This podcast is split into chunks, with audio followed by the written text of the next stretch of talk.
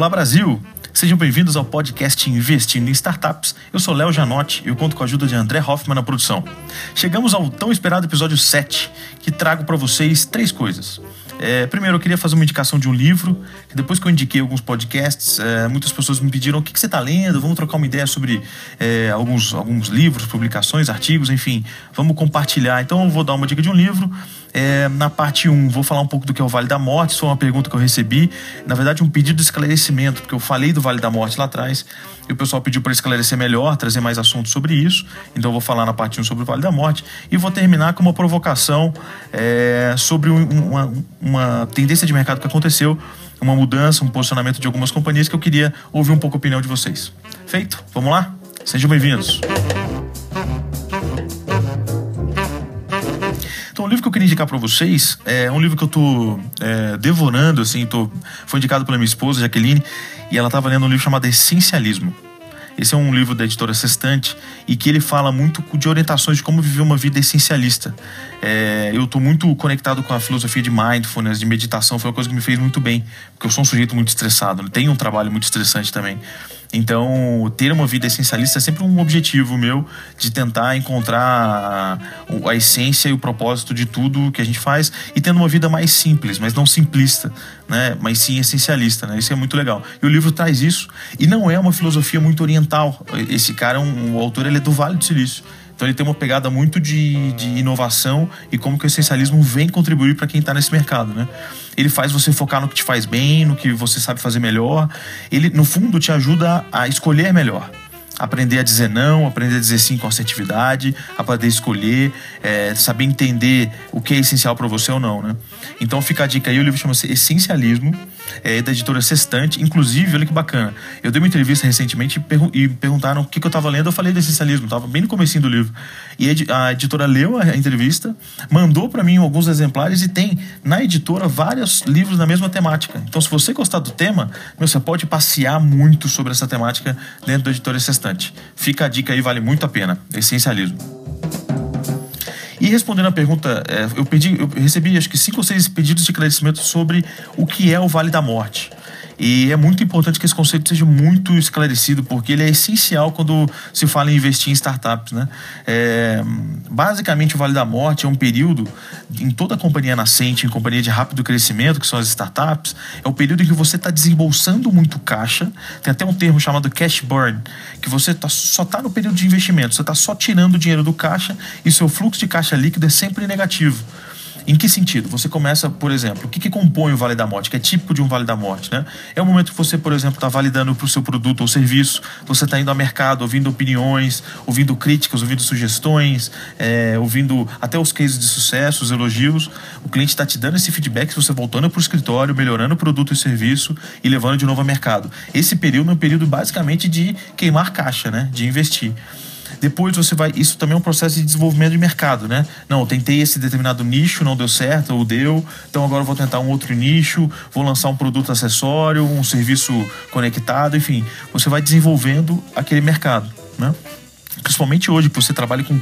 São muitos mais mercados, né? Até hoje de manhã eu estava tomando um café da manhã com um colega investidor e a gente estava comentando isso. Antigamente era uma mensagem em poucos veículos para uma grande massa.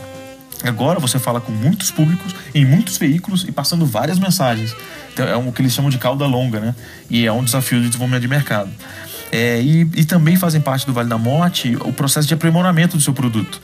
Ah, não, vamos colocar um botão na, um botão na máquina, vamos colocar uma funcionalidade nova, enfim, fazer alguns, alguns sprints de, de desenvolvimento né, para focar em alguma, alguma característica que for chamada a atenção no mercado, enfim.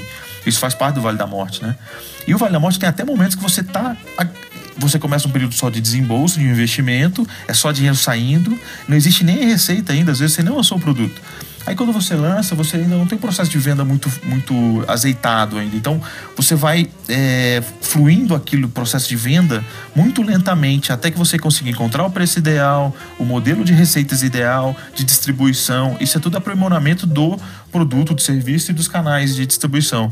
Até que você consiga gerar receita e fazer com que o seu fluxo de caixa se torne cada vez menor do ponto de vista negativo, e depois ele consiga cruzar a barreira do zero a zero, que é o break-even, e se tornar um fluxo de caixa positivo, você está terminando o seu Vale da Morte, está atravessando o Vale da Morte. Ou seja, o Vale da Morte é justamente aquele período que você está só desembolsando, tirando dinheiro do caixa e sem ter perspectiva de receita no curto e médio prazo. Então, é, geralmente gera muita ansiedade, né? Tem muito investidor que não consegue segurar a onda do Vale da Morte.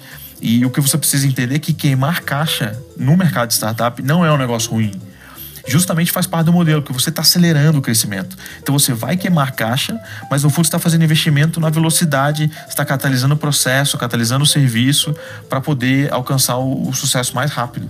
Você está escalando, você está quase decolando na vertical, entendeu?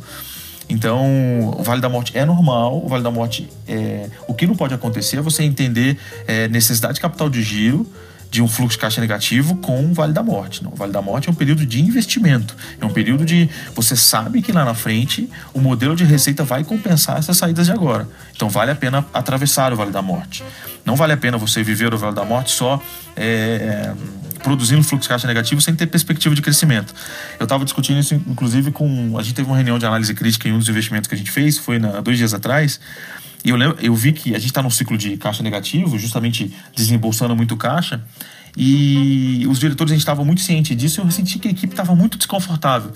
E eu falei, gente, vocês estão desconfortáveis com esse fluxo de caixa negativo? Eles, claro é, eles olhavam para mim e falaram, pô, mas a gente pode perder nosso emprego, a, gente, a companhia está indo mal. O que, que, é isso que a gente está acreditando? Eu falei, não, mas percebam a, o que o fluxo de caixa negativo e a queima de caixa, ela está produzindo perspectiva de receita, ela está produzindo recebíveis, ela está produzindo modelo de negócio. Então, o que é importante é perceber a perspectiva. Existe perspectiva, existe algo sendo construído, existe um mercado sendo desenvolvido, é isso que a gente tem que entender. O Vale da Morte só faz sentido nisso. Porque depois a curva se inverte e aí você tem um ângulo de, de lucratividade muito maior do que foi o Vale da Morte que você passou. Né? E, e, é bom porque o Vale da Morte geralmente ele ajuda a definir o volume do investimento inicial, entendeu? Ele vai te ajudar a falar assim: quanto que eu vou colocar nessa companhia final? Eu vou colocar 200, 300, 1 milhão, 1 milhão e meio? Qual é o tamanho desse Vale da Morte? Por quanto tempo? E você, como investidor, tem que ter muita ciência que durante o Vale da Morte não fica ligando para o empreendedor e falando, cara, e a lucratividade? E aí, fechou o contrato? E aí? Fora do que estava combinado. O Vale da Morte é algo que tem que ser visto, vivido junto, né? E até uma coisa curiosa, porque dificilmente você vai ter liquidez no Vale da Morte. Ninguém vai comprar sua participação, vai comprar sua companhia. É, então você tem que segurar a onda e tem que estar preparado. Né? Por isso que investir em startup é um negócio de, de, de alto risco. O, o retorno é bom, mas o, o, o risco que você assume também é proporcional, né? Tá bom? Tá claro? Mas, gente, se ainda não tá claro, manda a pergunta para mim que eu vou ter o maior prazer em, em responder. Tá joia? E a partir, para finalizar, eu queria, é, nessa, algumas semanas atrás, o, vocês todos devem conhecer os três aplicativos que eu vou comentar aqui. O primeiro deles é o Facebook, acho que é um caso, todo mundo aqui deve ter uma conta lá.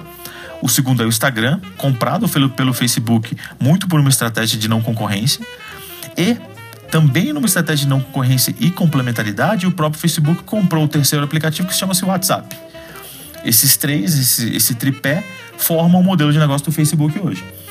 De repente apareceu um cara no mercado chamado Snapchat.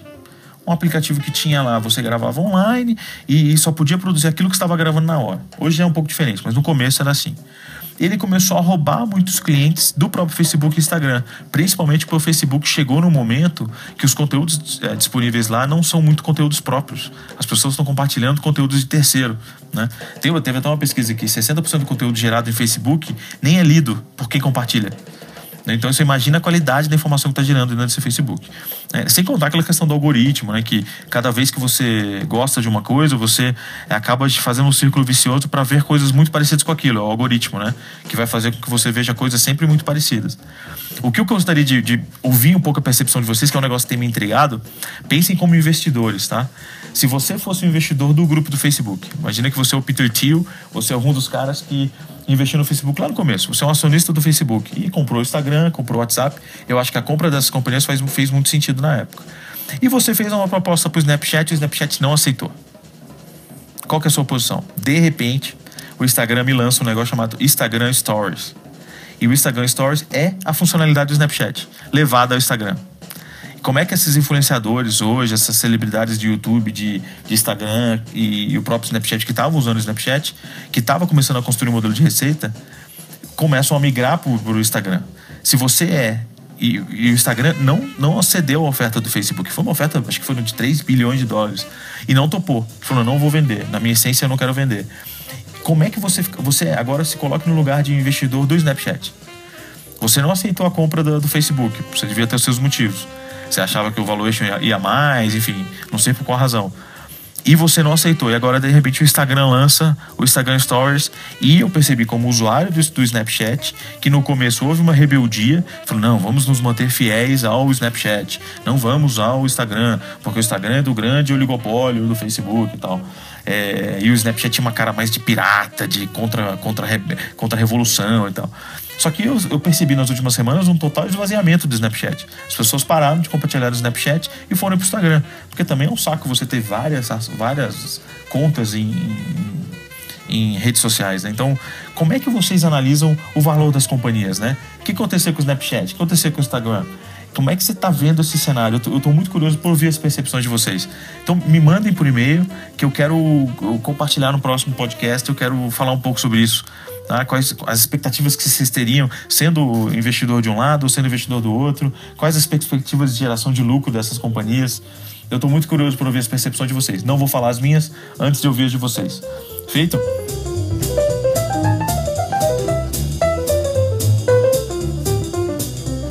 Gente, era isso que eu tinha para esse episódio 7. Estou muito feliz de, de, a gente ter chegado nesse número. Estou muito contente com a repercussão. É um negócio que tem me deixado, como eu já disse, muito contente, muito assustado porque é, é uma repercussão que eu não imaginava. A gente tem, tem ouvinte, é porque eu, em português, né? Então a gente tem ouvinte, ouvinte em todos os países de língua portuguesa. É impressionante, assim, gente é, espalhada aí em, em, vários continentes. Tá bem bacana, tá bem legal. Então eu deixo com vocês aí meu, meu site, leojanote.com.br, meu contato, arroba leojanote.com.br. Me achem lá no Facebook, Leo Janote. Se puderem, avaliem lá no iTunes, deixem seu comentário, que eu vou ficar muito contente em ouvir o que vocês estão trazendo, a percepção de vocês e tentar, tentar melhorar o máximo possível. Feito?